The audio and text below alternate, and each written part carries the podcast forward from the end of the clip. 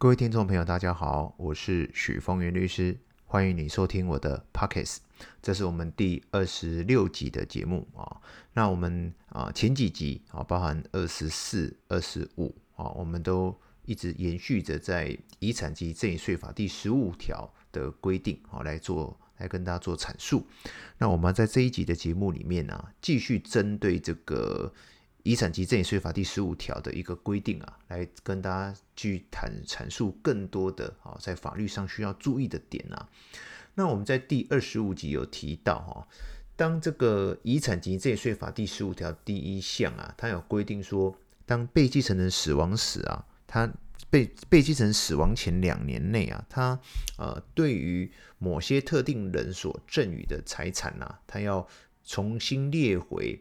被列为被继承人的遗产去课征遗产税啊。那这三款的人呢？第一款就是被继承人的配偶，再是被继承人依民法第一千一百三十八条及一千一百四十条之规定啊，各顺序的继承人，就是把中华民国所有的继承顺序都列进去计算啊。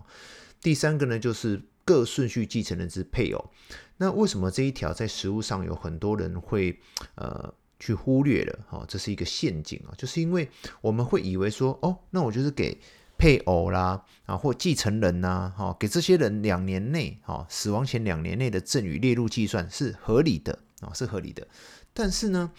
这个第十五条第一项啊，它的规定啊，它是指一一三八条及一一四零条的所有顺位继承人哦，也就是说，今天假设是第一顺位是直系血亲卑亲属。第二顺位是父母，第三顺位是兄弟姐妹，第四顺位是祖父母。理论上，只要有兄有子女嘛，那就是第一顺位去继承的。但很抱歉，这一条所规范的范围非常的广哦，是对父母、对兄弟姐妹、对祖父母哦的赠与。都要列入计算，因为它并没有限于继承人，哦，它直接列的是所有继承顺序的人，它是扩大解释的，扩大解释，甚至于第三款来规范的，啊，前面各顺序的所有的这个继承人的配偶也全部列入计算，哦，就是我们上一集有讲过了，女婿啦、媳妇啦、啊孙女婿、孙媳妇、兄嫂、弟妹等等等等，全部列入计算。也就是说，被继承人在死亡前两年内啊。赠与给哦一二三款啊，这些人全部都要列入这个呃遗产总额的计算。好，那我们在第二十五集有特别提到，就是针对配偶的这个部分呢、啊，因为配偶在这个他呃不管赠与多少钱，配偶之间的互相赠与都是什么？都是免纳入赠与税计算的。那现在免纳入赠与税计算呢，我们就不会去进行所谓的呃申报。哦，可是，在未来啊，在往生的时候啊，假设我们赠与了一千万哦，这一千万是要全部列入遗产总额计算的，只要在死亡前两年内啊，死亡前两年内，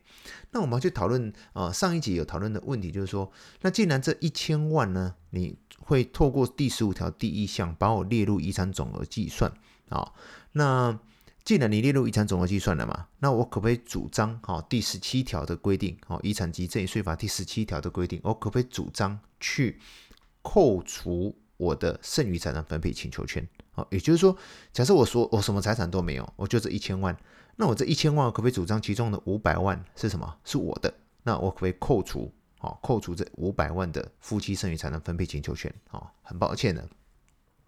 国税局目前的实务见解是不行的啊，因为国税局的见解讲得很清楚喽，这个一千万呐，就是依照第十五条的规定，这一千万只是拟制的，好拟制的去作为啊遗产，也就是它只是为了扩大遗产税的计算基础，啊，但是实际上呢，这一千万呢是存在于配偶的户头里，也就是说，它并不是被继承人现存的遗产。OK，所以我们不能去主张这个剩余财产分配请求权的扣除。好，也就是说，这个一千万我只是把你啊、列为遗产税的计算，就是简单讲，我要课征遗产税啦。但你不可以来跟我主张剩余财产分配请求，因为实际上这一千万呢，已经不在被继承人的户头里，已经不是他现存的遗产了。好，是在配偶的户头里啊，所以配偶不可以主张剩余财产分配请求权。好，那我们在这一集节目里面呢，要再往下再跟大家讨论一个更深的问题，就是说，那请问哦，如果这个时候啊，如果这个时候配偶他抛弃继承的话，啊，配偶抛弃继承的话，呃，会怎么样呢？好，配偶抛弃继承会怎么样呢？呃，我们就举同一个故事好了啊。假设我们讲一亿，用金额大一点，大家比较有感觉。假设这个死亡前被继承人呐，转账了一亿的现金给这个配偶啊，那这一亿的现金是不用缴纳赠与税的啊，这我们讲过了。但是这一亿的现金是要列入遗产总额计算的。那假设呢，他们还有啊三个小孩好了，这边一个配偶。跟三个小孩，我们讲去世的是爸爸妈妈跟三个小孩，总共四个人。好，那这一千万这一亿是要列入遗产总额计算的哦。哦，然后呢，妈妈不可以主张剩余财产分配请求权。那我们要讨论一个问题了，这时候的纳税义务人是谁？纳税义务人就是配偶跟三个小孩。那如果这时候配偶抛弃继承的话，配偶抛弃继承的话，他就不是继承人哦。既然他不是继承人，他就不是纳税义务人。既然他不是纳税义务人的话，请问这一亿列入计算的遗产税怎么办？好，这个是要去讨论的哦。就如果这时候抛配偶抛弃继承的话，好，这个一亿所课征的遗产税怎么办呢？好，那老师要跟大家分享就是实务见解啊。依照目前法务部行政执行署啊这个的函释，哦，清楚的表明了一个是这个立法的精神啊，就是说第十五条第一项啊，就是我们刚刚讲的，就是被继承人死亡前两年内所赠与的财产，好，之所以要列入遗产总额计算，它只是一种拟制，啊，就是透过财产拟制为遗产，啊，它的目的是为了扩大遗产总额。的一个计算而已，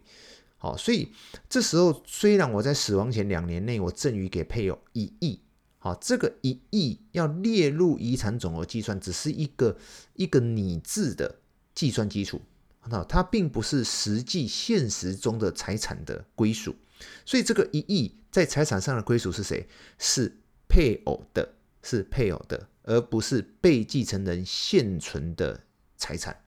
好，那这时候如果配偶抛弃继承的话，他既然已经抛弃继承了，他就不是遗产税之纳税义务人，所以这时候政府是不可以针对配偶的财产去进行强制执行的。OK，可是这时候就发生一个吊诡的问题了。假设妈妈抛弃继承，那他的三个小孩就会成为这个纳税义务人。那这时候，三个小孩就要去缴纳这一亿，他们根本从头到尾都没拿到手的遗产，啊，他去进行遗产税的课征，而成为被强制执行的对象，啊，那当然，这时候呢，如果这些小孩也抛弃继承，那就另当别论。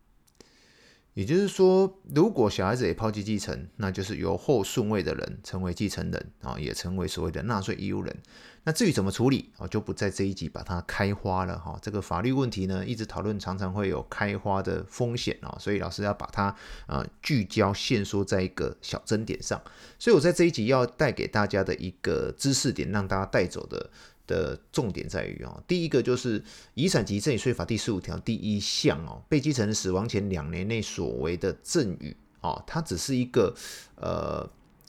遗产税的计算的拟制啊，是个虚拟的啊，它不归不去处理这些财产的归属，好，不去处理财产真正的归属，反正我就是要列入遗产总额计算，好，这是第一个非常重要的重点。第二个在于说。这些人呢，他会导致一个结果，就是说，如果譬如我给的钱是给媳妇啦、给孙女婿啦、给兄嫂啦，这些人都不是继承人哦，这些人都不是继承人，不是法律上真正的继承人，所以他未来有可能怎样？未来有可能就是这些啊、人拿到了这个赠与，好，他不用缴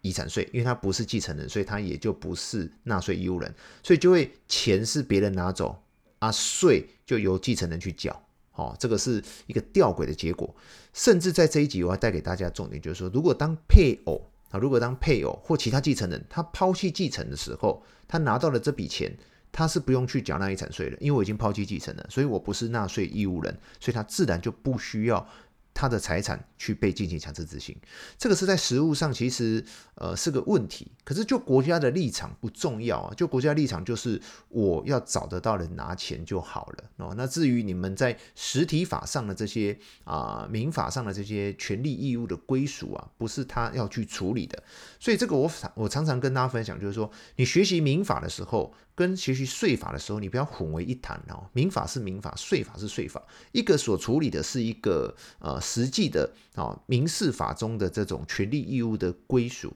而税法它的重点在于国家要课税哦，要课税。所以你问我说。呃，遗产及赠与税法第十五条第一项的规定合不合理？我没办法讨论。哦，我反复的讲，我们是实务工作者，所以我们就是整理最新的资讯给大家啊，尤其是最新的实务见解给大家。学理上的讨论啊，立法目的的讨论，合宪性的讨论啊，甚至呃法律规范的妥当性的讨论。啊，都不是我们要去评论的。我们不是评论家，也不是学者，也不是教授哦。那个交给术业有专攻的老师去处理就好了。所以在我的节目里面呢，我要跟大家反复的去强调，就是我是一个实务工作者，我的工作在于整理最新的、有用的、有价值的，好。的这些资讯给大家好，那当然我们会随着时代跟最新的见解去不断的滚动，那当然也有可能会透过啊我们的业务伙伴跟我之间的回馈跟讨论，我们甚至会去滚动式的调整哦，我所整理给大家的一些最新的资讯都是有可能的，好，但是原则上我所分享给大家的都是根据最新的实务见解，好，那这样子的实务见解呢，也希望可以对大家有所帮助。那以上是我今天跟大家所做的分享，谢谢大家。